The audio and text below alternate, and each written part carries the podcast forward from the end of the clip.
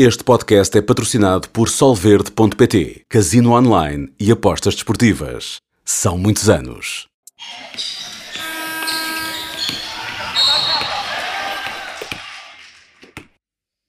Sejam bem-vindos a mais uma edição do podcast NBA na Sport TV e hoje comigo, Luís Avelange, tenho o Ricardo Brito Reis e o, e o Diogo Carreira e vamos aqui fazer mais uma conversa barra discussão em torno da atualidade da NBA Uh, sendo que uh, naturalmente temos que começar por aquilo que hoje em dia é o, o tema fulcral, que é descobrir-se quem é que vai jogar com Denver na final da NBA a partir do próximo dia 1, tendo em conta que a equipa do Colorado há muito que está qualificada porque venceu a final do Oeste em quatro jogos, quatro jogos, quatro vitórias.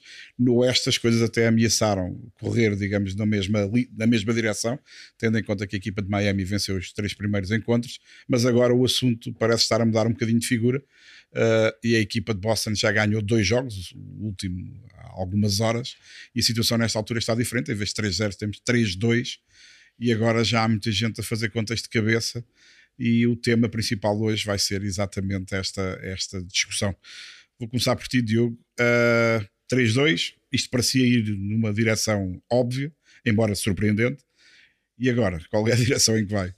Bom, uh, boa tarde a todos. Uh, de facto, agora o momento está completamente ao contrário. Ainda há poucas horas estive no, no tal jogo onde Boston reduz para 3-2. Entraram uh, muito bem na partida, a lançar muito bem, a partilhar a bola, a mostrar de facto que o momento da série mudou depois da tal excelente vitória também em Miami com muita gente a contribuir, a lançarem acima de 40% de 3 pontos novamente. De facto, Derek White muito bem, um, algumas nuances também no jogo, voltaram a jogar small ball de início e a coisa parece estar a resultar. E Miami parece sem soluções, ataques muito atabalhoados, muitas perdas de bola. Gabe Vincent não jogou, entrou o Lowry que não começou nada bem, um jogador experiente e que até tem estado bem, mas com muitos turnovers na fase inicial. E os Celtics de facto mostraram ao que vinham houve ali vários momentos no jogo em que Miami parecia, porque Miami tem sete vidas e estamos sempre à espera que eles recuperem, e de facto faziam ali dois, três uh, mini parciais e Mazula e bem, e elogiámos isso na transmissão, imediatamente a travar esse momento de Miami, e o jogo sempre controlado, um jogo sem grande história, mas que mostra que os Celtics estão a acreditar. Há muita gente já à espera que se faça aqui história, e é um recorde que eu até acho estranho que ainda, que ainda aos dias de hoje exista, porque com tantos números e tantas coisas incríveis na NBA, em 150 séries nunca ninguém ter virado um 0-3 para um 4-3 é para mim algo um bocadinho surpreendente e se calhar uh, numa época tão incrível vamos ter a oportunidade de ver isso, embora e nós na transmissão lançámos o convite e tenho a certeza que amanhã muita gente irá acompanhar o jogo 6, é de facto aqui a grande oportunidade, e como dizia o Barclay, e ultimamente tem dito coisas acertadas, eu acho que é o jogo 7 para Miami. Eles sentem que têm que fechar ali. É óbvio que podem vir ganhar um jogo 7 a Boston, mas uh, é o jogo onde Miami tem que, de facto, como disse Jimmy Butler, vencer porque senão a série pode mesmo virar, porque neste momento a confiança, a maneira como os Celtics estão a jogar é, é muito superior a Miami, confesso que, que achei Miami sem soluções, a Adebayo outra vez pouco agressivo, a Jimmy Butler a tentar, mas sozinho não consegue, há a questão aqui das lesões, houve imagens durante o jogo do Tyler Hero a aquecer e já parecia de facto pronto para pelo menos ajudar. A questão Gabe Vincent, e portanto vamos ver. Uh, confesso que neste momento sou daqueles que acha que se pode estar a assistir a história muito em breve. Antes de passar a bola ao Ricardo, vou pedir para colocarem aqui no ar a, a sondagem, que é exatamente sobre isto. Uh, como, é que se vai, como é que vai terminar esta, esta final do Oeste e com a particularidade, uh, deixa-me só confirmar, porque há pouco estavam os números, estão parecidos.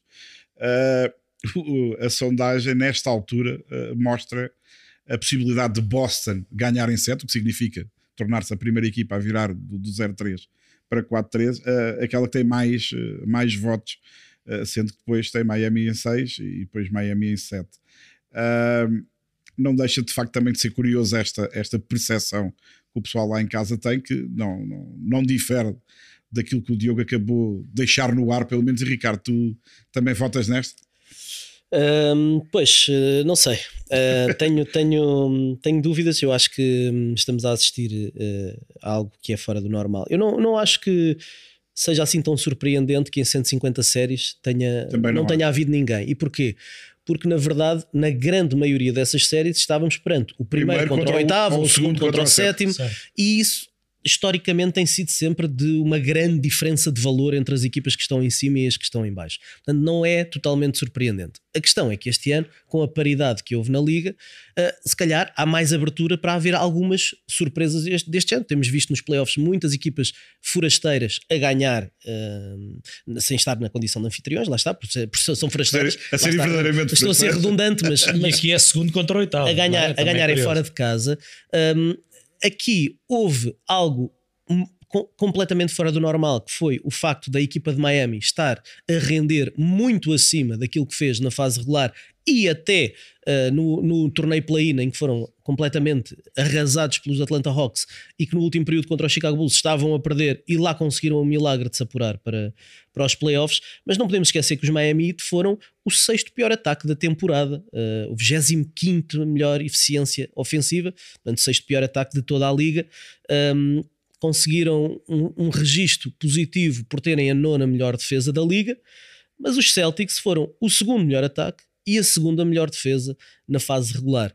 E nos últimos 27 anos, desde que existe play-by-play, só houve duas equipas que conseguiram estar no top 2 do ataque e da defesa. Foram os Warriors de 2014, 2015 e os Warriors de 16, 17. Nesses dois anos os Warriors foram campeões. É verdade que era uma super equipa, tinha, tinha mas o, estes Celtics que não são uma super equipa por não terem uh, aqui um Big 3, um Big 4, na, na verdade têm uma equipa que não tem pontos fracos no meio campo defensivo. As, as, equipas adversárias estão a escolher o Al Horford como o, o, elo mais fraco quando querem isolamentos e querem atacar um contra um. E o Al Horford é um bom defensor, como se viu, como o Joel Embiid bem sabe, como bem se lembrará da série anterior. A questão é que uh, os Celtics, uh, nestes, uh, nestes playoffs, em termos defensivos, em 16 equipas, e atenção, foram a segunda melhor defesa da fase regular em 30 equipas, nos playoffs em 16 equipas foram a décima melhor defesa, ou a sétima pior defesa. Portanto, estão na metade inferior no que diz respeito aos rankings defensivos. Um, isto é no global dos playoffs. Se considerarmos os últimos dois jogos, os registros que eles fizeram seriam, em fase regular, equivalente a melhor ataque e melhor defesa de longe. Nos últimos dois. Nos últimos dois. As duas, vitórias, três, as duas vitórias. Os três, os três, primeiros, pior ataque e pior defesa. Uh, Esse é que é o problema. E a questão é, é um bocado por aí. O, eles tiveram uma reunião depois do, do, Uma reunião, fizeram uma sessão de vídeo depois do, do jogo 3, de estarem a perder 3-0, e depois do Joe Mazzulla ter tido aquelas declarações até extemporâneas, dizendo que a culpa de tudo era dele, que tinha perdido o balneário, colocou-se numa posição até bastante fragilizada. Um, e teve que ser um, um, um, adjunto, o Matt Reynolds, que na sessão de vídeo pediu para falar e ele nunca pede para falar, segundo os jogadores, uh, e fez questão de tentar desvalorizar ali um bocadinho uh, aquela situação de desvantagem, dizendo que eh, toda a gente tem uma semana má no trabalho. Ok, nós tivemos a nossa semana má no trabalho, mas se calhar podemos voltar a fazer aquilo que fizemos durante o ano inteiro, porque é isso que nos define. E os jogadores que, como ele nunca fala, quando fala, uh, olham e escutam. E, e escutam uh, acabaram por conseguir libertar-se um bocadinho da pressão uh, e responder em campo. Beneficiaram, obviamente, das, das lesões, de algumas dificuldades de, daquilo que, que Miami tem tido nos últimos dois jogos, mas também tiveram e, o seu mérito. E o seu mérito foi reduzir, por exemplo, o número de isolamentos de Jimmy Butler. Nos primeiros três jogos ele fez em média 19 isolamentos uh, e, e, esteve muito bem a criar pontos para si. Uh, e, uh, e nos últimos dois jogos teve em média dois ou três isolamentos por jogo, o que é muito pouco para aquilo que o Jimmy Butler costuma fazer.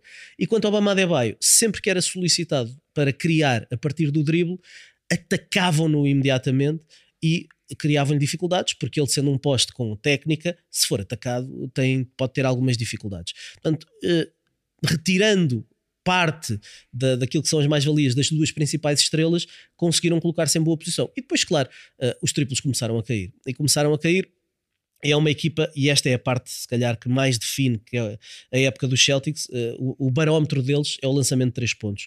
Na fase regular, quando eles lançam acima de 39% de eficácia, têm 33 vitórias e 3 derrotas. 33-3, é, quando lançam acima de 39%.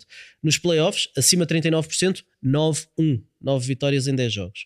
Abaixo de 39%, nos playoffs, uma vitória, sete derrotas. Portanto, para uma equipa que tem um volume tão grande de lançamento de três pontos, e falámos já muitas vezes de terem apenas o plano A demasiado dependente de lançamento exterior, quando tem um grande volume, quando eles são pacientes, fazem extra passe, procuram o jogador que está sozinho, criam boas situações de lançamento, as eficácias têm tendência a subir e quando eles lançam acima de 39% enquanto equipa, ganham, invariavelmente ganham. E foi isso que conseguiram fazer também nos últimos dois jogos.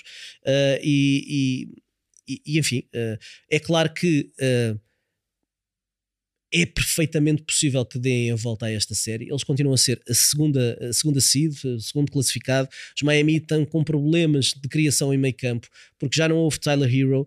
Um, Gabe Vincent, importantíssimo, acabou por se lesionar e falhar este jogo, talvez a fazer em gestão, porque tinham aqui alguma margem e, e o próximo jogo será em casa. Jogar, e não falaste do Victor Oladipo, era mais um que podia, uh, que não tem sido, não foi muito usado durante a época, mas se calhar numa situação destas, a precisarem de criação em meio campo, estaria lá dentro.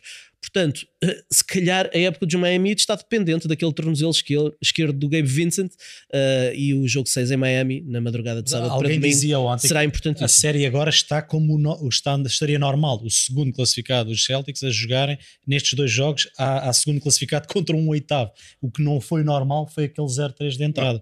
Um, e, é, e, é, por aí, a confiança está toda em Boston. Uh, eu, eu, gostava de dizer sobre vocês já, já fizeram aí uma radiografia que eu, que eu subscrevo, mas uh, gostava de acrescentar o seguinte: é evidente, e o basquetebol é um jogo de estatísticas, e eu particularmente gosto muito de números, mas com, com, o passar do tempo, com tantos anos a ver jogos e, e a analisar números, já percebi uma coisa: de facto, nós podemos justificar vitórias ou derrotas com os números sempre que basicamente nos apetecer, porque é fácil, porque de facto é fácil dizer quando se ganha.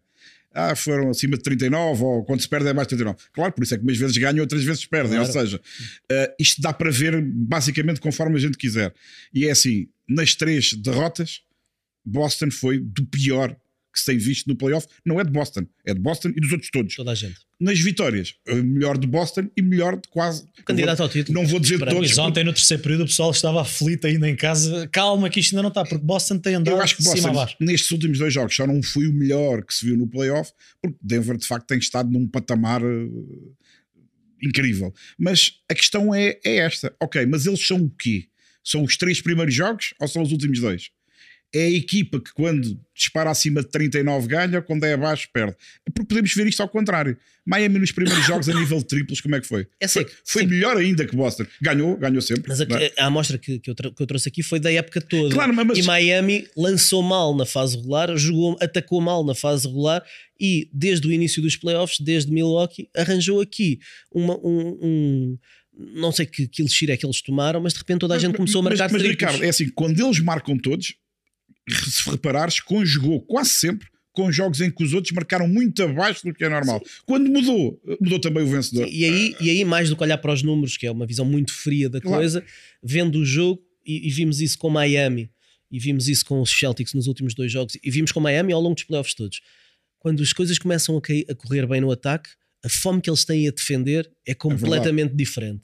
E a forma como eles limitam as equipas adversárias, eles são uma boa equipa defensiva. E atenção, Miami tem alguns buracos defensivos. O Duncan Robinson, que está a jogar muito bem e que já não está agarrado ao lançamento de três pontos Verdade. e que faz mais coisas. Uh, estava a ser escondido porque há tanta fome dos outros quatro que estão lá dentro e tanta vontade de tapar ali todos, todos os buracos que ele acabou por sair beneficiado nestes jo dois jogos, os lançamentos não estão a cair. A equipa de Miami não conseguiu sair em transição. São duas das equipas que mais correm nestes playoffs. E, e eles abdicaram completamente a transição, que foi uma coisa que eu estranhei imenso. Uh, chegarem ao ataque, não conseguirem tiros abertos, não conseguirem os isolamentos para o Jimmy Butler e os conseguiram. O Derek White limpou. Uh, o Bama Adebayo ter a bola na mão, parecia o Jalen Brown a driblar, era para o pé, era para, para todo lado. Até houve menos... 14 roubos de bola dos Celtics, Sim, também muito 3, agressivos. 16 turnovers nesta, neste, neste jogo para Miami, máximo dos playoffs. Um, e seis deles foram do Bama Adebayo em drible. E em drible é um live turnover, como dizem os americanos, dá louco contra-ataque para outra equipa. Sim. E portanto, uh, vimos a pior versão de Miami quando temos andado a ver a melhor versão de Miami ao longo destes playoffs. Eu, eu, eu parece-me uh, que era aquilo que eu queria acrescentar. Primeiro, os números, uh, nós lembro, lá está, ganham, os números justificam a vitória. Nós muitas vezes dizemos assim: esta equipa, é, os três pontos vão ser importantes. Claro, se marcarem muitos ganham, se marcarem poucos perdem. Mas não é só, é por, relativamente... não é só por aí. A questão é que para ajudares as tuas eficácias a subir, tens que fazer um melhor ah, trabalho essa, a atacar. Essa, essa é que é a, a ciência, essa é que é a, a ciência, por exemplo, o, o Jason Tatum tem tido muito mais situações de bloqueio direto com o Robert Williams e sempre que ele faz uh, bloqueio direto com o Robert Williams, aquilo dá pontos invariavelmente. Nos primeiros três jogos da série não vimos Não, assim o- tantos o- bloqueios diretos de Tatum Rob Williams. O que eu gostava de ver eh, no jogo 6, de preferência, ou no sétimo, se, se lá chegarmos, é um jogo em que, por exemplo, a percentagem de lançamentos de 3 pontos das duas equipas seja boa ao mesmo tempo. Sim, porque, porque são duas boas sim- equipas defensivas. Porque, exatamente, porque aí sim vamos então depois perceber o resto. Porque, de facto, ontem, e logo no primeiro período, no final do primeiro período, aliás, no final há alguma, Abriram 15 há uma pontos. logo. sequência a meio e depois outra vez no final. É assim, eles lançavam, marcavam os triplos, tem mérito, obviamente, quem marca, mas marcavam, quem é que estava perto deles? Ninguém, zero. Sim. Eles lançavam, aquilo não é lançamento de treino, quer dizer, não. Eles estavam então no canto, Mas com sempre mérito em sozinhos. termos de trabalhar Não, a a nível bola. do passe, sim, sim, mas defesa zero, não estava lá ninguém. Eu não estou com isto a retirar mérito. Aliás, eu acho que esta série, e o Ricardo pegou nisto, eu, eu disse muitas vezes ao longo dos anos, e ainda repeti não há muito tempo, que nunca vi nenhuma série a virar 0-3 e que se calhar também não ia ser este ano. E disse isto, creio que a última vez, quando estavam as duas séries, esta e oeste, as duas finais, em em 3-0. Uh, a questão é que é como o Ricardo diz, uh, não só por esta, esta série é atípica, porque o 3-0 vem da equipa pior classificada e não da melhor, e eu não, não tenho aqui os números, mas das 150 para trás, Provavelmente. para aí será. 145 deve ter sido da equipa sim. que era teoricamente favorita, que teve o 3-0 e que depois o confirmou, o que não é de facto. Aliás, dessas 150, só 3 foram ao jogo 7.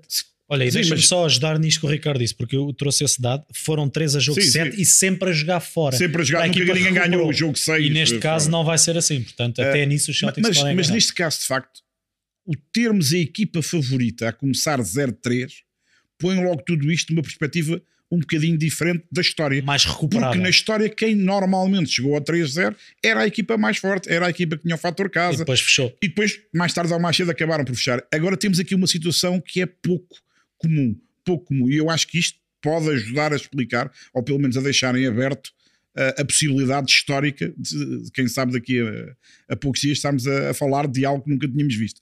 Depois há um outro pormenor, e que já não tem só a ver com a classificação, que obviamente indicia qualquer coisa.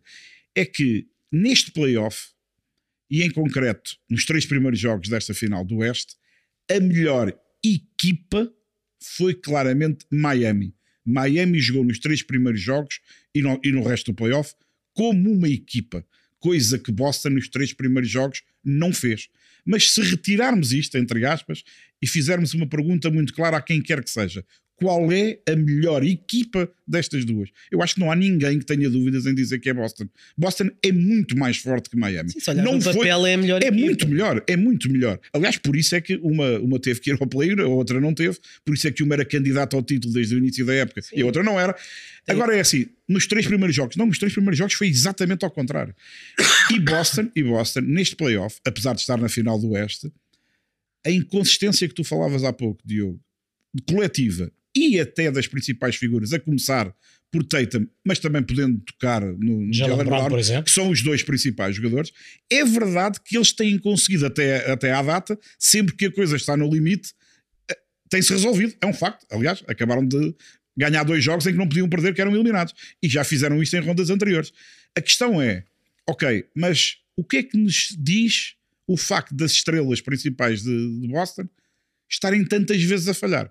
Ainda não falharam no momento em que não podiam falhar. É verdade. Mas falharam muito antes. Por isso é que chegaram à situação de estarem encostados às cordas. E eu acho que isto diz-me duas coisas. Primeiro, que, efetivamente, e ao contrário do que eu pensava, eu acho que Boston pode dar a volta a isto. Acredito. Não estou a dizer que vai dar, não estou a dizer que é o mais provável. Uh, acho que é possível. Porque eles têm, de facto, equipa para ganhar quatro jogos seguidos a, a- estes Miami Heat, com, com as limitações que o Ricardo já falou. Eu faço aqui um parente. Eu acho que no jogo 6 joga o Vincent e o Tyler Hero, jogam os Não, dois. não sei, os Miami Heat disseram O Vincent que joga o de certeza. Tyler Hero está muito longe de voltar, apesar de estar a fazer já exercícios. Exercícios. Está muito longe O de voltar. Vincent, o Vincent de certeza. Sim, esse tem de que- esse tem que certeza. vir a jogo. Se perderem e se o Tyler Hero não jogar o jogo 6, eu acho, eh, impossível que ele não jogue o 7.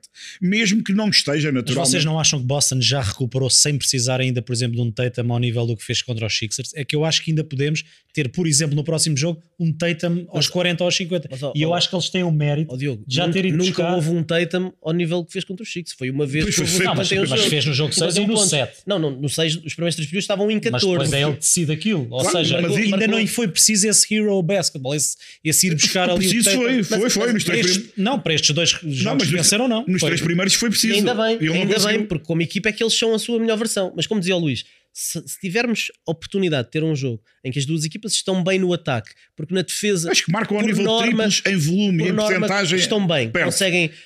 Os Celtics não têm grandes lacunas defensivas, os, os Heat estão muito bem treinados, têm várias eh, alternâncias defensivas, va- várias artimanhas para esconder as suas debilidades. Se eles conseguirem, se conseguirem as duas equipas estar bem ofensivamente, aí é- são os tais jogos em que o valor das estrelas vem mais ao de cima. Eu E gostava- eu- eu estou por- mais. É, no papel tem, no papel tem, isso é indiscutível. Aliás, e vocês sabem, eu nunca fui, ao contrário de vocês, eu nunca fui um grande apaixonado pela equipa de Miami. Acho que é uma boa equipa, obviamente é uma boa equipa. Acho que é extremamente bem treinada. Não acho que a equipa seja nada de especial.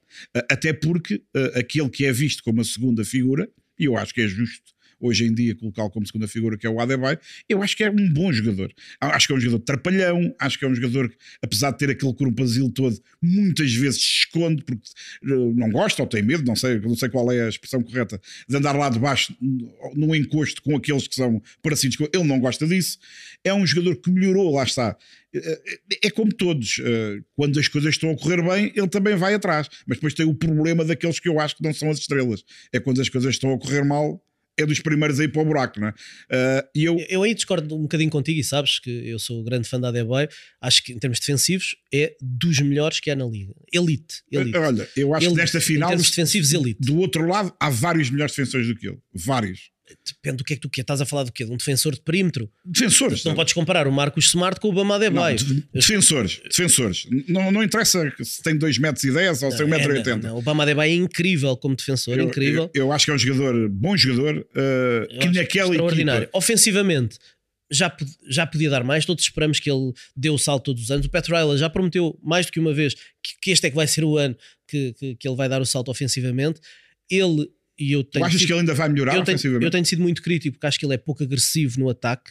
Uh, Contenta-se muito com aquele lançamento ali da zona da linha de lance livre. Embora eu, eu acho que Quando ele, entra. eu acho que ele não se esconde do, do, do contacto. E nesta série, e ele já o disse, ele, se há uma equipa que não gosta na NBA, são os Boston Celtics. Portanto, ainda tem mais essa motivação para, querer para querer mostrar serviço. Mas eu tenho sido muito crítico ao Adebayo este ano, sobretudo nos playoffs, porque ofensivamente acho que ele tem estado muito pouco agressivo.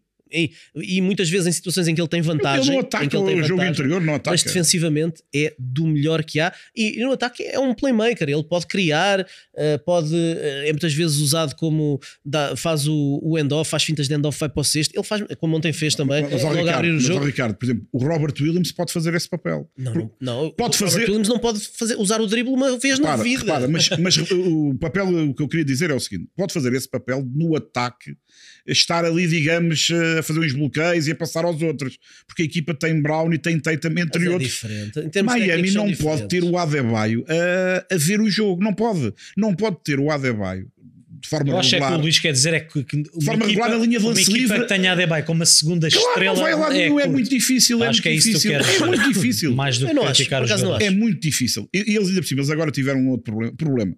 problema. Eu acho que não foi problema, mas acabou por ir ao encontro da, da época. Não é? O Lowry passou a titular e foi uma desgraça completa. Enquanto vindo do banco, e para surpresa minha, Estava te- bem, estava. tendo em conta aquilo que andava a fazer, tem estado muito bem. Quando passou a ter outra responsabilidade, outra necessidade, aquilo foi, aliás, o primeiro período deriva logo. Eu acho que o primeiro período acaba com o jogo. Sim, logo, sim, não- sim, não o jogo houve ficou resolvido aí. Ficou ali. Uma das razões foi que o Lowry não conseguiu, desde a bola ao ar, na- na estar equipa. no jogo, não é? A equipa precisava de um base, ainda por cima lá está, jogo importante, base experiente, ok, é aquilo que era aquilo que no Sim, papel era preciso, mas quer dizer, eu de repente ponho-me a pensar assim, então, mas quer dizer, o Vincent nunca se viu nestas alhadas, um jogador que, no contexto daquilo que é a NBA nos Estados Unidos, vulgar, entre aspas, com o devido respeito, mas um jogador sem história, não é?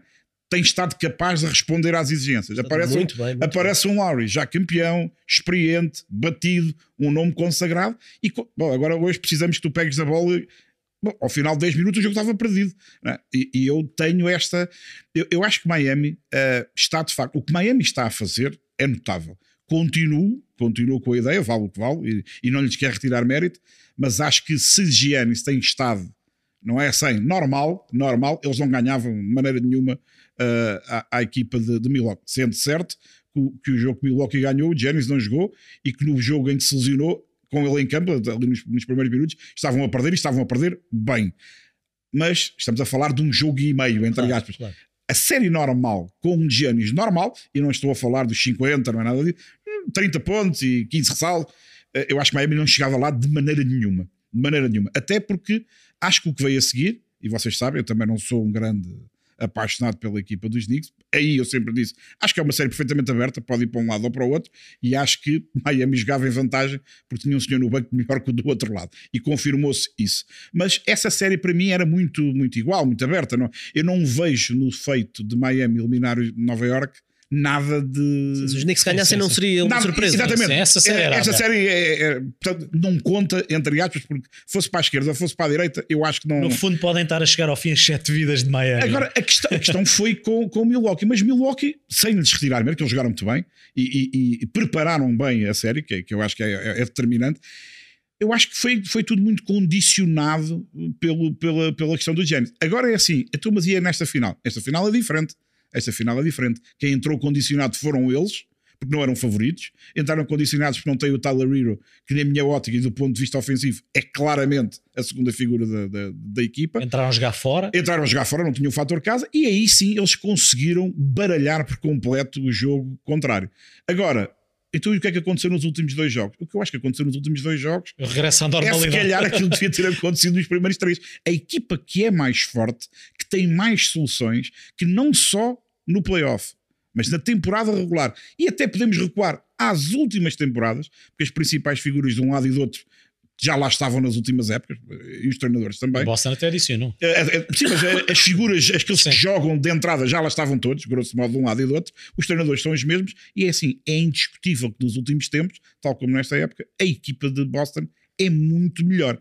Agora, é muito melhor se for uma equipa, coisa que eles não foram nos três primeiros jogos. Do, Sim, e, faltou, e, faltou, ali liderança e o Joe Mazula. E, mas eu acho, eu acho que foi do Mazula também. E acho que mas dentro de campo também. Exatamente, exatamente. Também, a começar no Tatum. A começar no Tatum. Sim, e o Grant Williams foi muito criticado por ter picado o Jimmy Butler no jogo 2. Foi no 2? 2. No jogo 2. Um, e que depois acabou por alavancar ali a, a reviravolta e a vitória de, de Miami no jogo 2 em Boston. Um, Grant Williams chegou lá e, e tentou uh, espicaçar, a equipa. a equipa, mas não tem que ser ele a fazer aquilo. Não devia ser ele. Não devia ser ele. Até porque para que, uh, eles têm o Tatum e o Jalen Brown, que são sempre mais low profile, tem, mas tem um líder, uh, um animal espiritual do Marcus Smart, que se calhar também devia ser ele, às vezes a, a, a assumir este tipo de coisa. Mas o problema é que mesmo quando é o Smart, e ele faz isso às vezes, e eu disse isso durante, durante a transmissão desse jogo, quando alguém se põe em bicos de pés para a estrela contrária, chame-se Jimmy Butler, ou tenho outro nome qualquer, convém, convém pelo menos que quem o tenta picar tenha um nível próximo Sim, dele. Possa também responder. Possa responder logisticamente. Exatamente. E ali não era o caso. Quer dizer, e, e, coitado, atenção. Não, mas, mas, ele estava a jogar bem. Estava. era o único que estava a meter a bola no cesto naquele período. E quis puxar pelos colegas por um lado e quis marcar a sua posição. Sim, não se quis esconder. Não que, se quis, não. Caiu, pela cadeira, mal caiu pela cadeira abaixo e é como tu dizes, ele não estava a jogar mal. O problema é que ele, quando joga bem, está aqui. O outro, quando joga bem, não, ele nem o vê. É? O, o, nível do Grant Williams a jogar bem é próximo do Butler até, a jogar mal. Até podia ser o Grant Williams, mas o Grant Williams fala demasiado. É como o Smart, Sempre tem o mesmo problema. E fala não... demasiado. Eu ouvi esta semana alguém da zona de Boston a dizer que o Grant Williams é aquele jogador que, quando o jogo é transmitido uh, nacionalmente nos Estados Unidos, vai ter com a produção a perguntar se não querem que seja ele o jogador com o microfone. microfone. eu, eu, é esse eu, jogador. Eu, no caso do Grant Williams, acho que ele tinha saído da rotação, tinha saído da rotação. O Lucas, penso que foi o Lucas ontem dizia que não se compreendia. Eu acho que ele devia jogar. Não, atenção, eu nunca fui também um grande adepto do Grant Sim, Williams. Mas é um corpo grande. Ele é um andou corpo grande, o Embiid na, na, na, série a, anterior. A questão é que eu acho que a sua não utilização não teve só ou não terá tido só a ver com as questões basquetebolísticas? Claro. A questão da renovação de contrato, contrato, o dinheiro que está em causa que não está, uh, Sim, aquilo, ele falar demais. ele também. falar demais. E, o que ele fez com, com os Cavs, julgo que foi na- no final da fase regular, que o jogo estava, estava equilibrado e, e ele teve, sofreu uma falta e tinha que marcar um dos dois lances livres. É, e o Donovan. Mitchell foi lá mandar-lhe na Buzinar, boca e ele disse: Vou marcar os dois. E falhou os dois.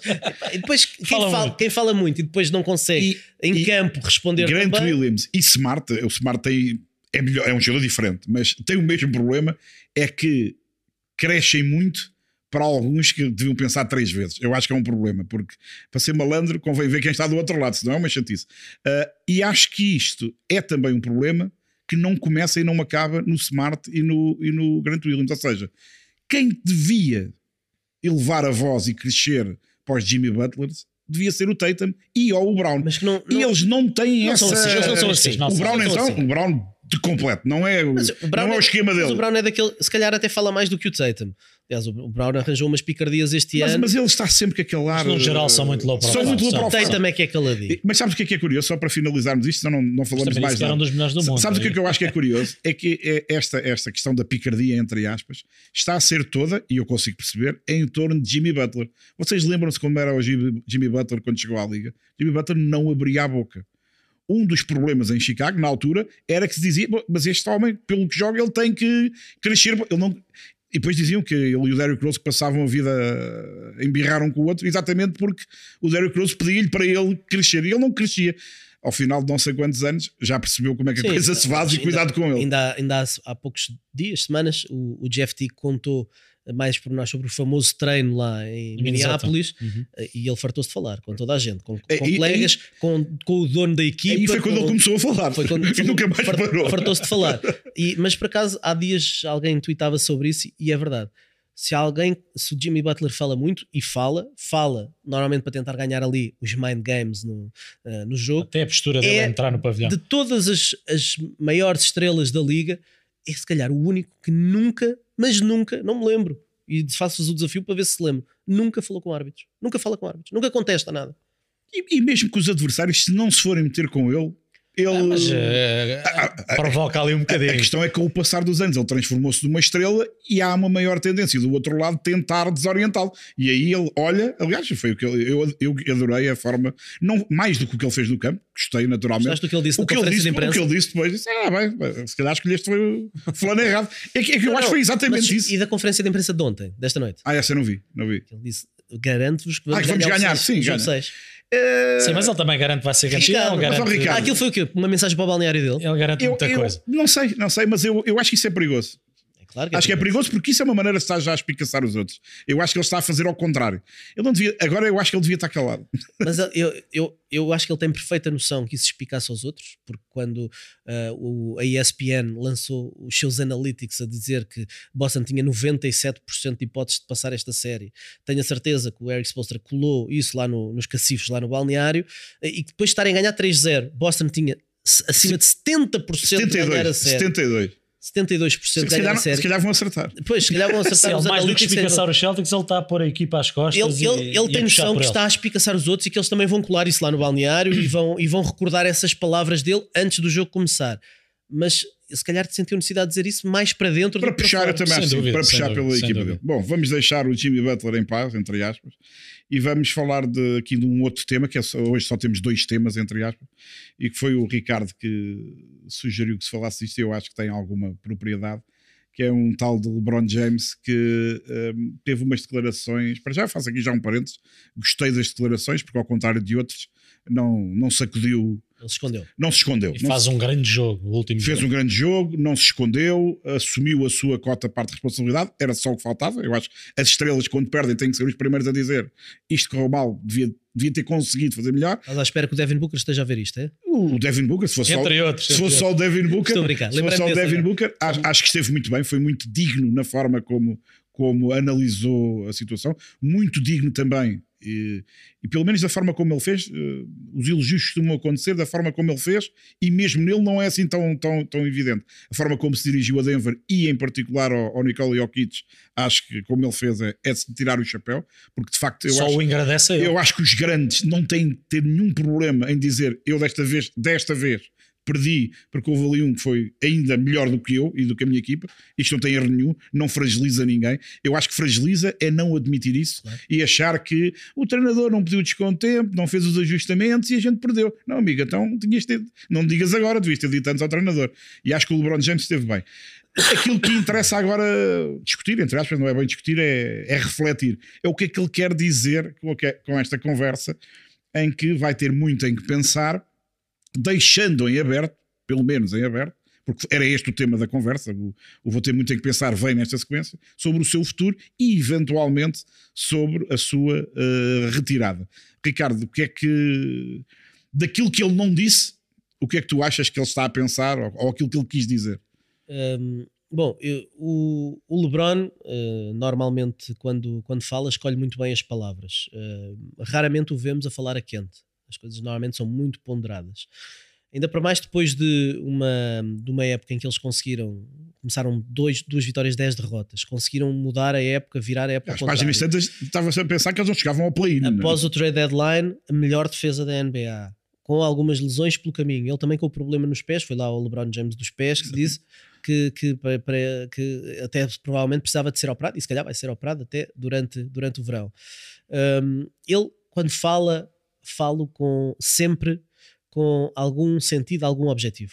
Isto não foi um desabafo. O LeBron James não é, de, isto, isto é, não é de desabafos. isto é qualquer coisa, ele está a dizer qualquer coisa. O não é? LeBron James não é de desabafos. Portanto, isso é, isso é a, primeira, a primeira coisa. E depois, nunca, nunca acreditarei que o LeBron vai sair depois de uma varridela. A não ser que agora seja varrido todos os anos, algum dia há de ter que se retirar. Mas não acredito que o LeBron James. Também há quem diga que ele não sai enquanto não for campeão. Lá está. Se não for vários anos, também fica difícil. Eu acho que ele é obcecado por ganhar o quinto título. Primeiro Ele é buscado por ganhar. Sim, sim. Ele quer ganhar títulos, aliás. Ele tem pautado a sua carreira também. Sim, o resto não falámos interessa para muito- nada hoje E falámos muito, já falámos muitas vezes ao longo destes anos da forma como até o LGM se intromete em algumas tomadas de decisão eh, de- de- das organizações por onde vai passando. Eh, ele é obcecado por ganhar, ele quer ganhar, ele quer aumentar o seu legado. Eh, Este ano conseguiu atingir um feito notável, tornar-se o melhor marcador da história da NBA, mas a verdade é que ele está a poucos pontos, entre aspas, para aquilo que é a cadência dele habitual, de chegar aos 40 mil. É um número redondo, é um número bonito, e eu acho que 40 mil é algo que ele- é mais um objetivo para ele. Agora, alguém acredita que o LeBron James, na época em que se retirar, não vai ter uma farewell tour como teve o, o Kobe Bryant. Toda a gente não vai saber que é a última época e não se vai fazer uma festa 82 vezes durante a fase Se não o vermos mais dentro de campo, É que- ninguém acredita nisso. E, e sim, ele, Sim, o, agora- o último jogo de É- retirada ser um jogo de 40 pontos. É, dizer, assim, va- vamos um lá, desperdício. vamos fazer aqui também uma sondagem. Retirar-se agora, eh, zero. Zero, acho que não. acho que é zero. sim. Não tem hipótese nenhuma. Não tem não- hipótese de- não- dele, dele, dele fazer. Ele gosta de- do seu protagonismo, gosta de ser apaparicado, é um jogador mimado.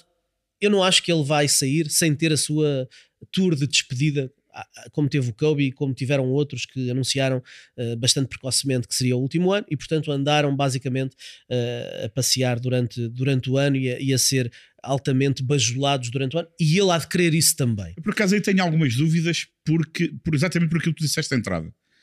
Porque os outros, eh, por várias razões, a idade, as dificuldades físicas, eh, amigos, é a última vez, eh, isto vai acabar. Este, por querer tanto ganhar pelo menos mais um título e pelo meio ainda ter a história dos pontos e mais aquilo, e mais, eu não sei se ele terá, como é que eu ia dizer, se disse anunciar antecipadamente o que é que vai fazer, se não depois não choca com o objetivo maior de todos, que é. Eu acho que Sim, ele, até se, pode- ele, se ele até- fosse campeão este ano, Sim.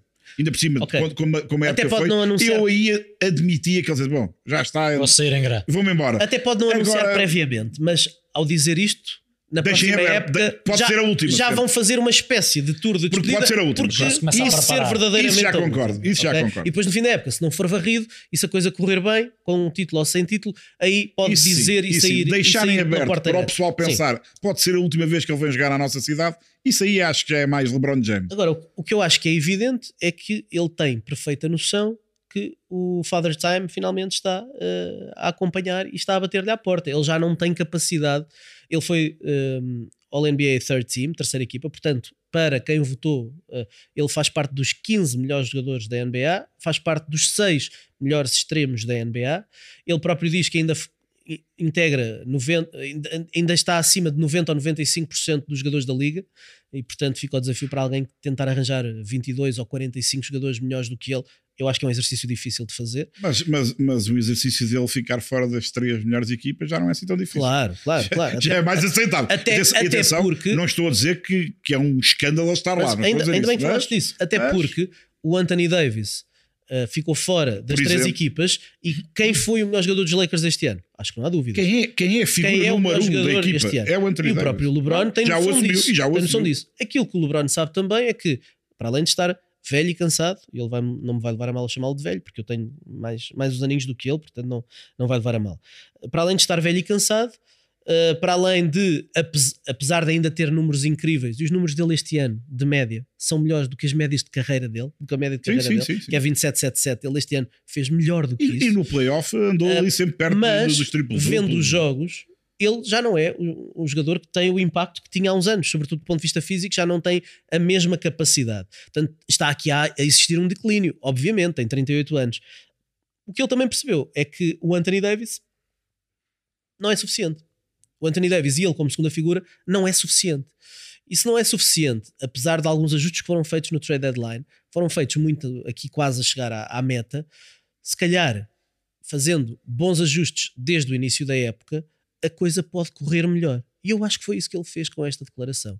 É, e já havia, ouvi teorias que ele se podia retirar um ano, andar a ver o, o Brownie na Universidade de South Carolina, voltava, voltava aos 50. que é mesmo ao lado do, do, do, do pavilhão, do Crypto.com Arena, é ali pertinho a poucos quilómetros, e, e, e, voltaria um ano depois, já com o pezinho descansado, e, e, voltaria não para, acredito isso para fazer só falta jogar para fazer um ano a sério.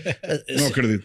Pronto, houve outros que também saíram e voltaram, não é? Portanto, não é por aí. Agora, Mas não foi aos 38 anos. Agora, a questão, a questão aqui é, para mim, isto só tem um entendimento. Ele está já a jogar com o front office da equipa, com o Rob Pelinka com quem teve vários desentendimentos eh, nos anos mais recentes. Ele queria Russell Westbrook, o Rob Pelinka não queria, queria o DeMar DeRozan. Uh, o Rob Pelinka cedeu, fez-lhe a vontade, porque ele garantiu, ele e o Westbrook, que as coisas iam funcionar. Não funcionaram, trocaram o Westbrook e ele queria que o, que o Pelinka trocasse tudo e mais alguma coisa no trade deadline. O Pelinka só trocou uma das escolhas de draft primeira ronda, não trocou a outra. Portanto, tem havido aqui um, um choque oh, Ricardo, entre das... LeBron James e Rob Pelinka e eu acho que esta primeira declaração é já um responsabilizar do Rob Palinka para o quanto antes começar a trabalhar para reforçar a, a equipa a no próximo ano. A janela dele está a fechar, mas há uma janela que já está aberta, que é do Kyrie Irving ser free agent. Uh, e não sei se eles vão Fala fazer isso. também. Não sei se, não, mas eu até acho já. que o Fred Van Vliet fazia mais sentido, até porque é da Clutch e a Clutch tem a ligação, Rich Paul, ao, ao LeBron e aos Lakers, não é? Há muitos jogadores da Clutch ali, mas uh, e faria muito mais sentido em termos de jogo. Eu espero que, para bem dos adeptos dos Lakers, que, que eles não juntem o Kyrie Irving ali, porque então aí é que Olha, vai ser o descalabro total. Antes mas, avançarmos... mas a minha opinião é essa. Acho que é um pressionar do front office. Achas que é por aqui?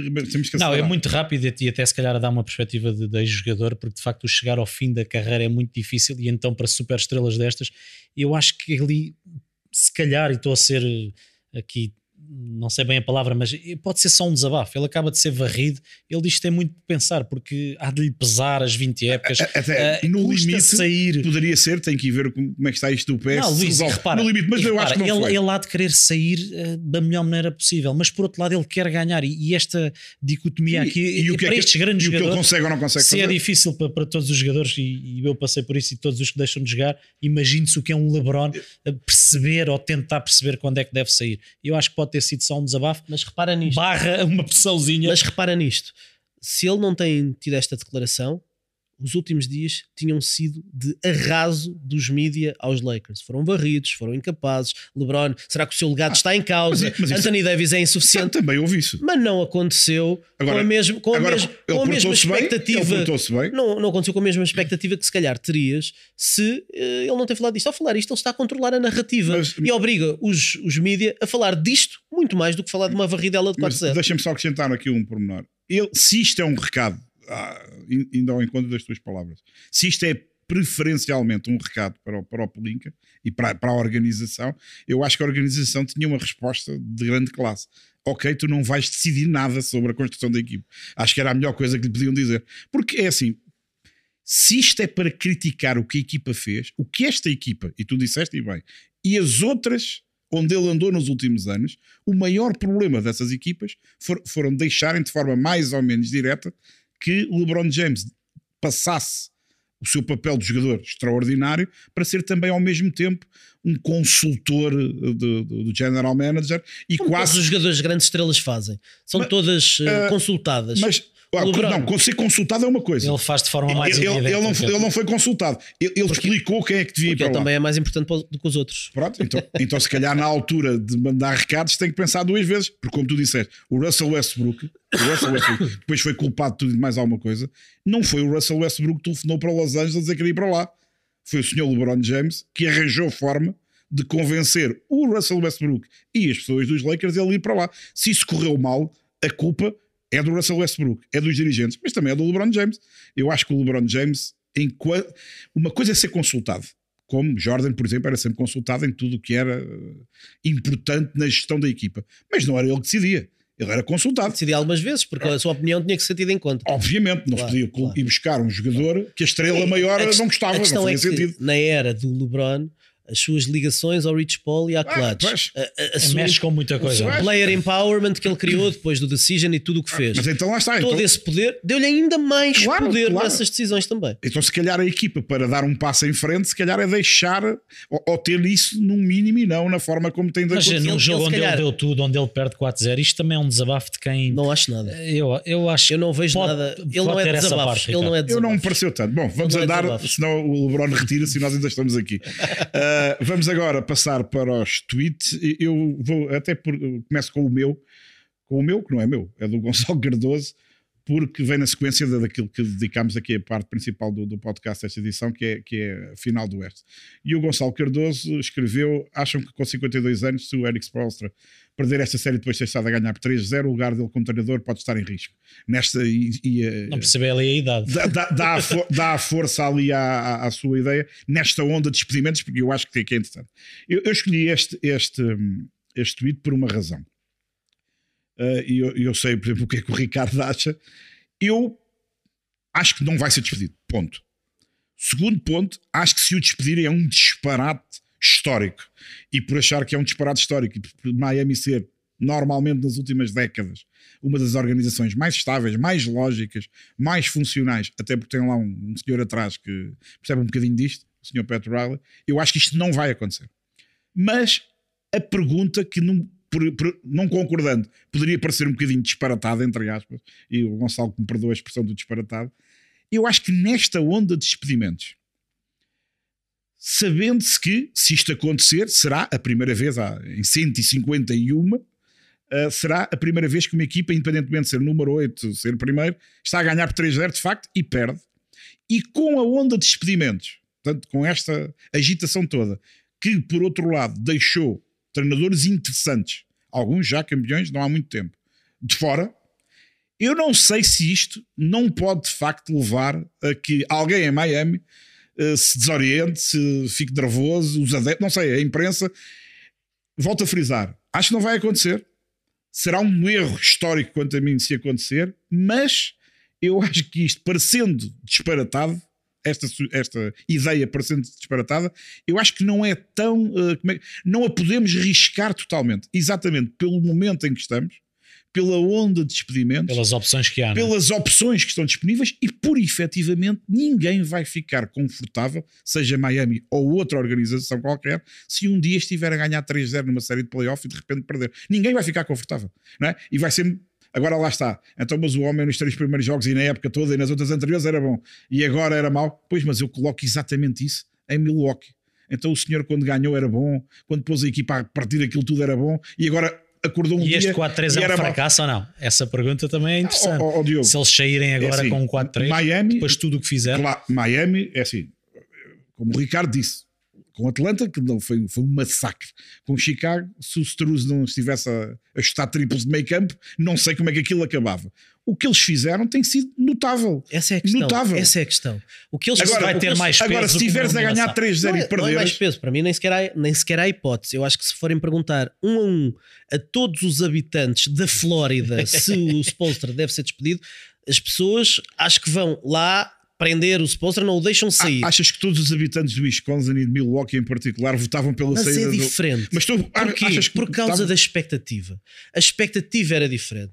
Miami foi oitavo classificado. Estamos de acordo. Miami não tem o ca- capital de talento que tem Milwaukee Estamos de e acordo, Boston. Eu não acordo. tenho dúvida que se o Spolstra estivesse à frente destes Boston Celtics, deste, deste conjunto de jogadores, se calhar os Celtics ganhavam os 16 jogos a zero.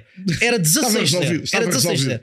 Alguém que treina tão bem as suas equipas, que cria tantas alternâncias, que dá tantas ameaças, que faz tão bons ajustamentos, que tudo, que toma tão boas decisões, que sabe quando pedidos tudo, alguém que faz isso com uma equipa com mais talento, com mais profundidade, era um passeio no parque. O que ele está a fazer é aquilo, eu não sei uma, uma palavra em português para, para isto, é aquilo que os americanos chamam o overachieve. Ele está a atingir coisas que não eram expectáveis. Ele ganhar 3-0, é, é claro que há muito mérito de Miami, E tem que haver de mérito mas do outro houve lado. muito de mérito Mas, ó, Ricardo, do outro eu- lado. eu concordo Se ele contigo a perder 100%. 4-3, Esse é que é o problema. se ele perder 4-3, é claro que toda a gente vai falar disto como a única vez em 151 séries em que ah, quem estava a perder 3-0 conseguiu dar a volta, e isso vai ficar para sempre marcado na carreira do Eric Spoelstra, obviamente, mas, mas o que de facto foi fora do normal foi ele ganhar 3 jogos a Boston, sendo os dois primeiros à fora de final de casa. conferência. E chegar à final Eu de conferência. concordo. Ele não vai ser despedido. Eu subscrevo tudo o que tu estás Não há a dizer. ninguém nos escritórios dos Miami que considerem sequer essa hipótese. Uh, ele tem mostrado que consegue potenciar esta equipa muito para além daquilo que a equipa devia ser capaz de fazer. Tem o seu lugar mais do que garantido e não pode ser comparado ao Mike Budenholzer, que tem uh, o, o, o Yannis e que tem uma equipa construída à volta do Yannis e tem profundidade até dizer chega. Também podemos Ou dos- dizer, mas depois teve uma série em que o Yannis ou não jogou ou jogou limitado. Pronto. Claro. E já foi claro. campeão e tal. Quantas pessoas existem que defendem isso para o Michael Danoser não ter sido despedido? Muitas, Mas muitas. o Michael Danoser já no passado deu várias provas de algumas más decisões e isso tudo ajudou. Monty o Eric Monty, que Monty histórica é Williams que não tu fez tens? boas épocas em, em Phoenix. Fez? O Eric Spoelstra, que histórica é que o tu Nurse tens de não ter fez más boas épocas em Mas Toronto. eu, eu concordo com o. Ricardo com a questão da expectativa, mas depois a bagagem que ele já traz de trás, o, o trabalho que ele já tem em Miami, isso, isso consolida ou ele não vai sair. Eu também acho que não vai, mas repara, mas eu Não, acho, era uma má eu medida. acho também, eu, estou- eu Vai ficar do lado errado da história. eu subscrevo tudo o que O SPN dizer. Analytics vai dar 100% à continuidade do Ricardo, Eric eu Spoelstra. também dou, eu também dou, e seria um disparate, mas Isso criam as outras É 29 legítimo equipas. perguntar. a, a é? questão é a expectativa. A expectativa, se nesta final do Oeste ganhasse Boston 4-0, eu acho que não havia ninguém em Miami, ninguém Quisesse despedir quisesse despedi-lo. Mas se perderem 4-3 depois de estar a ganhar 3-0, há de haver, eu não sei se é um ou dois, há de haver, epá, depois de 3-0, esse é que é, esse, lá está, porque quando chegas ao 3-0 e começas a ganhar 2-0 fora, a É só um- expectativa. É só um jogo. não, É só um jogo. não, e a expectativa já mudou. Certo, mas O problema é que a Mas ele expectativa tem moral para as meio- pessoas irem pegar. eh, Epá, foi, Diogo, já foi muito bom. Tem, tem, eu acho que o Badenholzer tinha, o Nurse em Toronto tinha, o Monty Williams nos Suns também tinha. São casos diferentes. Só disso, cada um tem o seu caso, mas todos eles, todos eles na história, mais recente ou mais atrás, todos eles fiz- tiveram grandes desempenhos, colocaram as equipas acima do expectável. Luís, mas qualquer um desses sair com um 4-3 numa final de conferência, se calhar não era despedido. Deixa-me deixa só fazer uma Eu questão acho. para, para se calhar Desses terminarmos isto. Porque chegou à final, ok, o 3-0, depois 4-3, mas é diferente. Ser numa primeira ronda, primeiro com o oitavo, mesmo sem Yanis. Não, é, sempre, é sempre um fracasso. Deixa-me só fazer- Estamos de acordo. Deixa só fazer uma questão para, para ver se, se vocês concordam. Isto, isto hoje não acaba. Não, não, é rápido. Que estamos é dentro. rápido. Deixa-me só fazer esta questão. Ahm, Joe Mazula. Se eu vos pedir para vocês dizerem um erro de Joe Mazula, vocês se calhar dizem logo, é para nunca pede descontos de tempo. Um erro. Sim, para falarem de, um- de uma coisa Uma que possam claramente apontar ao Joe Mazula. Ah, se calhar não pede descontos de tempo, se calhar não faz isto, se calhar não faz Sim, aquilo. mas a época que ele fez para a história eu não estava. Pera, pera, mas conseguem eh, identificar um erro, certo? Tu vais conseguem identificar. É difícil. Se, se- se falarmos de Mike Budenholzer, um erro, é, pá, é um bocado teimoso, aquelas. Não há eh, plano B. Não, não, não há ajustamentos durante os jogos. Monty Williams, é pá, não- aquele ataque não era muito criativo, pareceu não, não conseguir responder bem à- àquilo que os outros- o outro treinador estava a fazer. Spolstra, qual é o erro de Spolstra? Digam um. Diga um, diga um. Ah, eu, eu digo. Ah, eu Manel digo. Serrão, diga um. O que fez o Yurt Seven, um erro, claro. Não, não, não. Que ponha em causa a época agora. Ah, ah, ah, ok. Ponha em causa a época. Diga, diz um erro que seja capital. Mas, olha, um, eu, eu acho que o Turco, por exemplo, devia fazer parte da rotação. Acho Diz-me que é um um erro erro. capital. E com o Adebayo. E com o Adebayo a jogar como joga, Mas ele acho que é um muito mais Diz-me um do, erro que, capital. do, que, Um. do que possa não há, ter de erro. não, não há. Treina bem, faz bons ajustamentos, toma boas decisões, pede os descontos tempos quando tem que pedir. Ah, ele não pode andar lá a lançar também, só faltava mais isso. Ele, Sim, e os ovos não, que ele tem para fazer as omeletes. ele faz tudo certo. Não tem, os, ovos, os ovos dele é que são fraquinhos. Sim, não são, não são iguais aos dos aos outros, Não, comparados não aos são iguais aos dos outros, estamos de acordo. Bom, mas é atenção que isto, isto lá está, volta, acabo como comecei. Isto parecendo totalmente destituído, pode não ser tão destituído. Vamos passar para o outro tweet e agora, se não me perdi aqui nas minhas rápido, é o meu, é é o o do meu. Diogo. É, o do Diniz Mendes, eh, ele diz que realça a competitividade da NBA depois da dinastia dos Warriors. Teremos eh, em 5 anos campeões sempre diferentes, tirando os Celtics que ainda podem chegar à final. Não houve nenhuma equipa a fazer back-to-back. Os últimos campeões, muito rápido. Back to Toronto- back nas finais. nas finais, Toronto, Lakers, Milwaukee e Warriors, portanto, sempre equipas diferentes. E só realçar este tweet, eu tive para trazer aqui um outro, mas este achei interessante no sentido em que nós, desde o início, falámos numa época de facto muito aberta, muito emocionante. Que- Quem diria que poderíamos ter aqui um Denver Nuggets eh, Miami Heat numa final?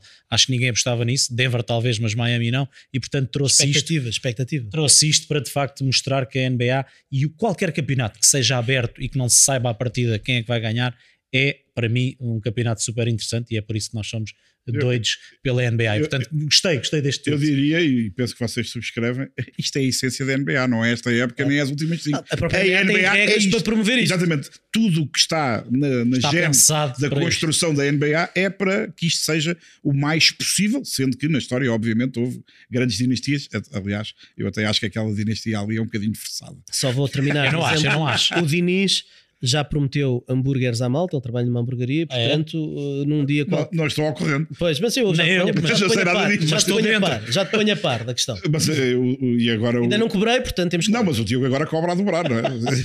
E eu não sabia, juro, mas um grande abraço ao Diniz. E agora passamos para o tweet do Ricardo, que tem a ver, com, é, tem a ver mais connosco. Connosco, Portugal, nós, Sport TV. Sim, um, o Mota escreve parabéns de Mias, prova superada com distinção. Espero ver-te um dia a carregar no botão do Golden One Center, uh, Light the Beam. Uh, trouxe este tweet apenas para recordar uh, aquilo que foi um, um momento muito feliz dos últimos dias, que foi termos tido o privilégio de ter um jogador da NBA a comentar um jogo da NBA na Sport TV. Um jogador, o nosso. Sim, sim, é um pormenor, é um pormenor. o nosso, o Nemias eh, aceitou o convite da Sport TV e, e esteve cá, passou, passou a noite connosco, esteve, esteve nas últimas notícias, foi comentar o jogo. Eh, para quem não sabe, eh, ou para quem não pôde acompanhar esse jogo, um, o Nemias, eh, a- sua formação académica universitária é em comunicação, ele ainda está a terminar, tem, tem ainda um ano para fazer, que por causa da, da NBA vai tentar fazer em dois anos, não é possível para ele fazer apenas num ano. Um, e um, quando se falou da possibilidade dele vir comentar um jogo, ele disse: Já, quero, quero, quero já, eh, conta já como estágio para, para o meu curso. Mas também disse que aquelas horas só com muitos Ah, cafés. mas já lá vamos, já lá vamos, já lá vamos. Grande elogio a nós. O Nemias, o Nemias esteve muito bem. Com, eu até achei que ele podia ser um bocadinho conservador e ser eh, bastante defensivo dos jogadores da NBA. Eu surpreendeu-me a ausência disso. E achei que ele não teve grandes filtros. E que disse analisou o jogo pensava, sim. perfeitamente como, como pensava. Fartou-se de rir quando o Marcos Smart fez um flop e ele riu-se. foi mesmo do género. É, foi mesmo do jogador que está lá dentro e percebe aquilo foi um flop tão, tão, tão descabido que só dá para rir. E, e foi interessantíssimo, foi uma experiência incrível. Eh, passámos eh, muito tempo da transmissão a fazer perguntas ao Nemias, tivemos centenas e centenas de tweets nessa noite de pessoas eh, que queriam, nem era só fazer perguntas, era também dar os parabéns ao Nemias, eh, ou, ou só dizer que, que o apoiavam todas as noites. E ele que nos confessou que quando está durante a época, não vai muito às redes sociais, e nota-se, ele não é muito de ir às redes sociais, e ao Twitter então ainda menos, um, diz que ficou siderado, uh, completamente uh, assoberbado com a quantidade de amor que recebeu uh, nessa noite, e que ele costuma ver, mas depois dos jogos ou nos momentos de pausa, que, que recebe sempre muito carinho dos portugueses, uh, e o facto de o jogo terminou às 4 da manhã, mais ou menos, e a segunda, Fraquinho, a segunda, parte, a segunda parte já foi em esforço. Eu já sei. A segunda Ele parte, tem que vir a a um dos parte três, já foi, três, três, e meia. foi, em, três e meia. foi em grande esforço. Sabes o que é? Ele já não treina há uns dias, está a É, sair abaixo. E, e eu, e eu disse: Fuso "Mas horário. tens noção que os teus jogos na Costa Oeste começam a esta hora, acabam às 6, 6 e meia da manhã. Epá, não sei- primeiro disse: não sei como é que vocês fazem isso, e sobretudo, não sei como é que as pessoas lá em casa que não estão a fazer isto por trabalho, que não estão acordados porque têm que trabalhar como nós. ah, conseguem e fazem questão de esperar back-to-backs, noites após noites E a Azia sem- quando sem, não calça, não é? sem saber se ele vai jogar ou se não vai jogar quando é chamado à equipa principal e portanto acho que ele teve ali também uma Caiu na real. caiu, caiu, caiu ainda Caiu-lhe a mais na real a e valorizou ainda mais todo o esforço que toda a gente faz e eu trouxe este tweet exatamente por isso, para, para também dizer que, que, que o Nemias ainda valoriza mais o esforço que toda a gente faz, a- a- agradece muito o carinho que toda a gente hum, deu e Isto o dá pessoal e a pedir para ele vir para a costa este, que é para ser um bocadinho mais cedo. Sim, equipas sim, do. Oeste, equipas do Olha, Oeste. estou a ver ali uma que tira logo 3 horas, aqui é muito simpática. Assim de repente, Vermelho e branco. É. por exemplo, às E- vezes. E vamos ver, eu espero que ele possa repetir a experiência, mas espero que seja só daqui a 15 anos, que até lá esteja entretido a jogar basquetebol. Sim, do lado de lá. E se não for no, naquele, Se não tiver cá naquele em maio center, nem em junho, se não é for sinal naquele que- center também não tem problema nenhum. Não, pode- vai lá, pode ir lá jogar Sim, duas vai vezes lá. ou uma vez por e ano. até pode carregar no botão, não tem problema nenhum. Eu acho que isso do botão vai desaparecer. Já estão a pensar em tirar o botão no, no, no futuro. Vão pôr uma- porque uma nave já vai espacial. ser ridículo estar todas as noites ali a carregar. Até porque não serviu de muito, não é? foi só para ir ao playoff. O Curry é que carregou lá. Vamos passar eh, para finalizar ao- aos buzzers e começamos pelo Diogo, que foi buscar aqui uma, uma imagem, um tema do, do Jokic. Sim, é muito rápido porque estamos eh, em cima do tempo. Eu, eu- já acabou há alguns dias a série eh, de Jokic. Eh, eu mais do que trazer números para ser rápido, e eu sei que vocês estão comigo nisto, já não sei o que é que é dizer sobre Jokic. é um regalo vê-lo jogar. Ele vai batendo recordes atrás de recordes, vai aparecendo em nomes como Will Chamberlain e outros, séries inteiras a fazer triplos duplos.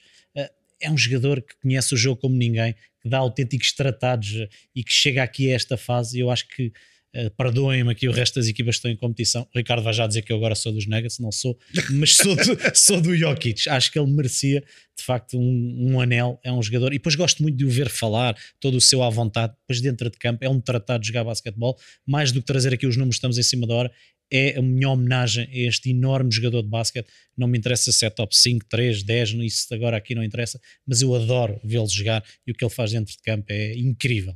E queria trazer aqui eh, o Jokic que está neste momento à espera de adversário para a final. Boa sorte para ele. Gostava só de dizer que o Mike Malone eh, acabou por assumir que nas últimas semanas da fase regular o Jokic ehm, quis desligar-se um bocadinho Até nisso foi e grande. ficou feliz por o Joel Embiid ter Notou- vencido o prémio muito MVP. Uh, isto não quer dizer que ele não quisesse ganhar MVPs. Eu acho que se não tem havido esta narrativa e esta conversa tóxica, Sim. ele ia querer ganhar o MVP. Ele já tem dois, Ricardo. Ele quer é o anel. Mas eu- ele achou que era melhor eu para a é que- equipa. Eu acho é que ele quer, acima Claro. de tudo, ganhar o anel. E agora ele já tem coisas que Embiid não tem. Já foi a umas finais de conferência, vai a umas finais da Aliás, NBA. Quando foi eleito, óbvio, creio que eu, por unanimidade, agora o MVP da final do, do, do Prémio Magic Johnson. a primeira coisa que ele disse, que até pareceu se calhar um bocadinho deselegante, foi o que é que isto significa?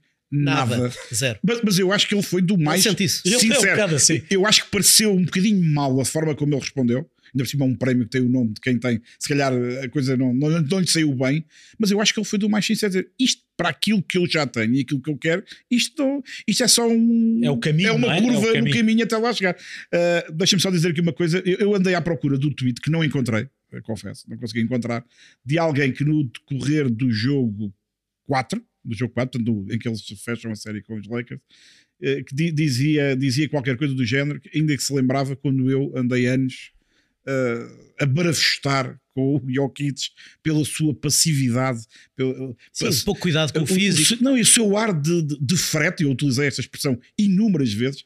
eh, Sim, ele há 3, 4 anos deu um clique nesse sentido e é, a partir é que daí. de facto é que ele faz isto tudo e para aí, não quero exagerar, mas pelo menos dois primeiros anos da NBA, dois, três, ele andava ali. eh, eu não sei qual era o problema dele, nunca consegui perceber o que é que me afligia na altura. E afli- aflige-me ainda hoje, não com o Jokic, com outros. É vermos alguém com um potencial Um talento enorme. inacreditável e depois, aparentemente por alguma razão, não estar motivado a expor aquilo. E eu fico muito contente uh, de ver hoje em dia o Jokic pôr no campo, praticamente todo- todas as noites, Todo o potencial. aquilo que ele tem. E aquilo que ele tem e lá está. Não sei se é o, vai ser o melhor da história, o segundo, o quinto, o oitavo. Em pouco interessa, Isso- mas, Mas é, assim, eu incrível. não me lembro, eu não me lembro de ver ninguém fazer isto. Para mim, já o disse, se calhar vou dizer sempre, Michael Jordan é o melhor da história. A seguir, entre LeBron e Kobe, eu acho que as coisas são muito próximas. Obviamente, aquele pessoal lá, lá dos anos, do início, a gente não temos, não vimos, não te- lemos, mas não, não é a mesma, não temos a mesma informação, mas vi o Shaquille O'Neal que era uma coisa Sim. do domínio do jogo mais físico. do é? domínio do Este- jogo, era uma é coisa. um toque. Isto, Duncan. isto nunca vi. Eu nunca vi um poste que faz mais assistências que os bases. Nunca vi. Já vi muita gente marcar mais pontos que o Jokic. Já vi mais gente ganhar mais ressaltos. Menos, menos do que. eh, Já vi muita gente fazer mais assistências, mas fazer tudo isto junto, como ele faz. Todas as noites, E com uma facilidade. aparentemente sem lhe custar É nada, verdade. eu nunca tinha visto uma coisa dessa. Uma- uma um tema que pode ficar para um podcast futuro. Nikola Jokic já pode ser considerado o melhor passador da história da NBA. E atenção que eu escolhi bem dizer só passador, não Entre disse postos ou- Acima não disse poste passador. Acima de 2 metros e tal, sem Passador, discussão. melhor passador da história. Timings, eh, ângulos, eh, tomada de decisão. é, é um tratado, como o Diogo disse, ver, ver o Jokic jogar, independentemente de se gostar da equipa, não se gostar da equipa, olhar para o Jokic, olhar para um jogo e estar só o que, é- o que é que o Sérvio está a fazer. É uma coisa É um é um é, regalo. inacreditável. Eu, eu acho que mesmo quem nunca jogou basquetebol, se centrar apenas isso. Menos a Lisa Salters e o Mark Jackson. Ainda faltam alguns ver. Olha, olha, uma das coisas, eh, eu não estava firmemente Olha a hora, olha a hora, Luís. apostado em que ele, quando a Lisa foi falar com ele, eu sou o Nicole Jokic. Era sinceramente, Prazer em conhecer. mas eu achava que ele ia dizer isso mesmo. Não. Até porque ele, Mas ele não é deselegante. ele não é deselegante, mas é bonacheirão. Aliás, eles têm este Podia sorriso. sair, podia. Eu, eu pensei mesmo que ele ia dizer, e tinha sido, tinha sido Toque seis estrelas, seis estrelas.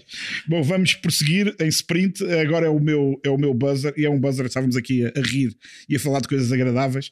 E agora vou só situar aqui, nem, nem vou comentar muito. O, o, o Jamorant, eh, há dois, três dias, eh, deixou os Estados Unidos um bocadinho Em sobressalto. em sobressalto porque publicou um- uma coisa nas redes sociais eh, com uma- umas, umas despedidas a dizer gosta muito do pai, da mãe, das filhas e não sei o quê, e depois com um bye e- e aquilo que as pessoas, as pessoas ficaram preocupadas ao ponto de achar que ele, sendo maluco, ter ido lá Porquê? atrás. Quais são as últimas aparições que ele teve nas redes sendo, sociais? sendo maluco e gostando de brincar com armas, e sei lá, e seguramente estar, estando a viver agora horas complicadas, porque deve estar a viver, acho eu. Eh, E por um lado até espero, sinceramente, espero que ele já viveu horas acho. complicadas, mas eu esperava, eu esperava porque era sinal que ele tinha noção do que andava a fazer. E as pessoas chega- ficaram ao ponto de achar que podia vir aí uma desgraça. Uh, isto foi tão verdade que a polícia da zona onde ele mora fo- foram à casa dele tentar perceber o que é que estava a acontecer. E afinal, uh, pela voz da própria polícia, estava tudo bem, ele apenas ia sair das redes sociais durante uns dias porque queria descansar e não sei o quê. Ainda bem, por um lado, que é só- foi só isto, aparentemente, ainda bem. Mas eu acho que também este episódio, e ainda agora, mais uma vez ao encontro do que o Ricardo estava a sugerir, eu acho que isto só prova que este rapaz eh, Não pensa no que faz. não tem noção nenhuma do que anda a fazer nem a dizer, é completamente desmiolado. devia ter pensado o que, é que as Antes, pessoas o que é que as pessoas iam pensar? Isto Mas- foi. mas eu acho que ele isto- fez de isto propósito. foi um tiro no pé. Pois foi, pois foi. Mas, ó Ricardo, eu acho, eu acho que ele fez de propósito, isso é que é grave. É que eu, eu acho que ele não fez Achas? isto. Acho.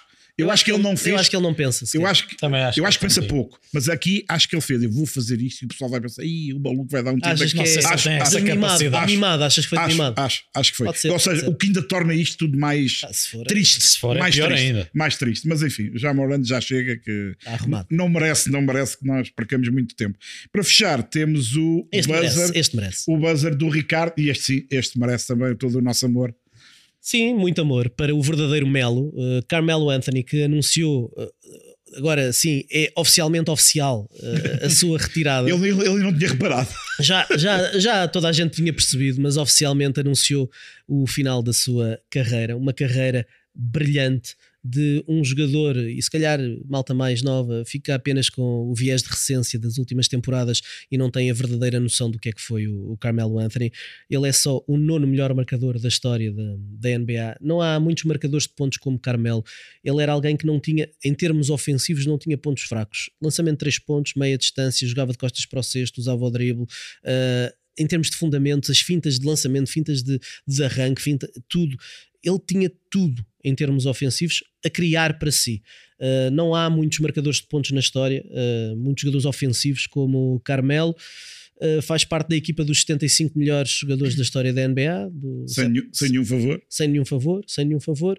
Foi alguém que teve algumas dificuldades ao longo de, da sua carreira em adaptar o seu jogo àquilo que o seu corpo podia dar. Temos vários casos desses, uh, de jogadores que têm mais dificuldades do que outros em evoluir e em, em uh, assumir, no fundo, que o, que o seu tempo uh, em, que eram, em que estavam melhor fisicamente estava a ser ultrapassado, até porque vimos na versão Jogos Olímpicos um Carmel que podia ter sido o Carmel das últimas temporadas, em que não tinha tanta bola na mão, não havia tantos isolamentos e podia estar a receber e a atirar e ainda ter um papel importante. Ele esteve uns anos de fora, depois acabou por voltar depois de ter feito alguma ponderação e ter assumido que se calhar esse tinha que ser o seu papel, que se calhar até tinha que ser suplente em algumas equipas por onde passou, mas independentemente disso, desses solavancos no final da carreira, fica uh, um nono melhor marcador da história da NBA, alguém que, que nos deixa muito boas memórias uh, como, como atleta e não há muitos jogadores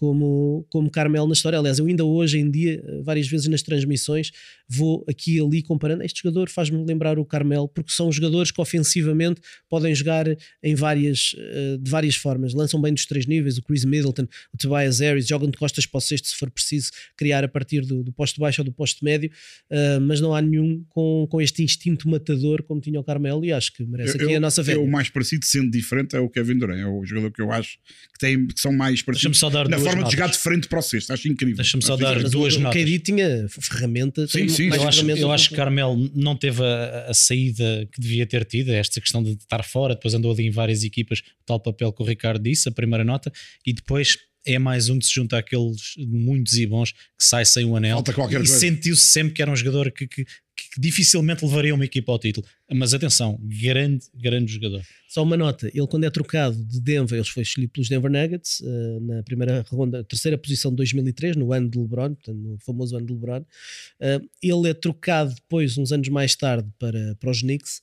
E, e no pacote vieram várias coisas, incluindo uma sétima escolha de draft, uma escolha de draft que seria a sétima e que resultou em Jamal Murray. Portanto, se eles este ano foram campeões, pode ser que façam um anel de um para, dar, um para dar ao Carmel por, por causa daquilo que ele contribuiu. Uh, mais uma vez subscrevo tudo que o que vocês dois disseram em relação ao Carmelo, um jogador fantástico.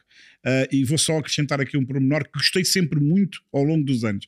O Carmelo foi dos jogadores, não tenho aqui nenhuma estatística para, para pôr isto em números, que mais vezes esteve disponível para a seleção norte-americana, que mais vezes fez questão de ir a tudo o que havia, Jogos Olímpicos, Campeonatos do Quatro Mundo. Jogos Olímpicos, três medalhas de ouro e é o jogador com mais aparições mais jogos, da seleção norte-americana. 31. E atenção, e atenção não, só, não só esteve praticamente sempre disponível, o que não aconteceu com muitos outros uh, dos mais famosos, é? Uh, como quando lá chegou encarou sempre as competições com uma seriedade, com um profissionalismo acima daquilo que também é normal nas equipas norte-americanas. Ele jogou sempre a sério, daí também ser um marcador de pontos nos jogos da seleção incrível, porque enquanto muitos andavam lá a passar a bola e estamos a ganhar por 30, Isso ele chegava a 2, 3, Mas deixa-me ser mauzinho, isso sempre que ele entrava de férias cedo e ali no verão já estava cheio de volta. aliás, também ajuda, também ajuda. Agora, recentemente foi lançado o documentário Redeem Team, na, julgo que é na Netflix, não é? Uh, e uh, quando eles sofrem aquelas derrotas muito marcantes, a seleção norte-americana, só há um jogador que fica em campo e faz questão de ficar a ver a equipa adversária a festejar. É, e nem era por uma questão de respeito, era para sentir para mesmo sentir o que é aquela, é, dor, lado, aquela dor e guardar aquele, guardar aquele sentimento para usar eu como isso, motivação no acho, futuro. E, e, não, não li na imprensa norte-americana nestes dias esse aspecto ser muito focado, e para mim é um dos aspectos que torna o Carmelo diferente da maioria. Independentemente depois das questões de joga mais, joga menos, esse aspecto, essa, essa, esse, esse orgulho e essa disponibilidade, acho que é de, é de, de, de marcar e de, de, enaltecer, porque não é assim uh, tão comum, não só nos Estados Unidos, mas também noutras paragens, infelizmente. Bom, está tudo dito, isto para não variar, esticámos um bocadinho a corda, mas é, fomos a prolongamento, não tem problema. Até para a semana.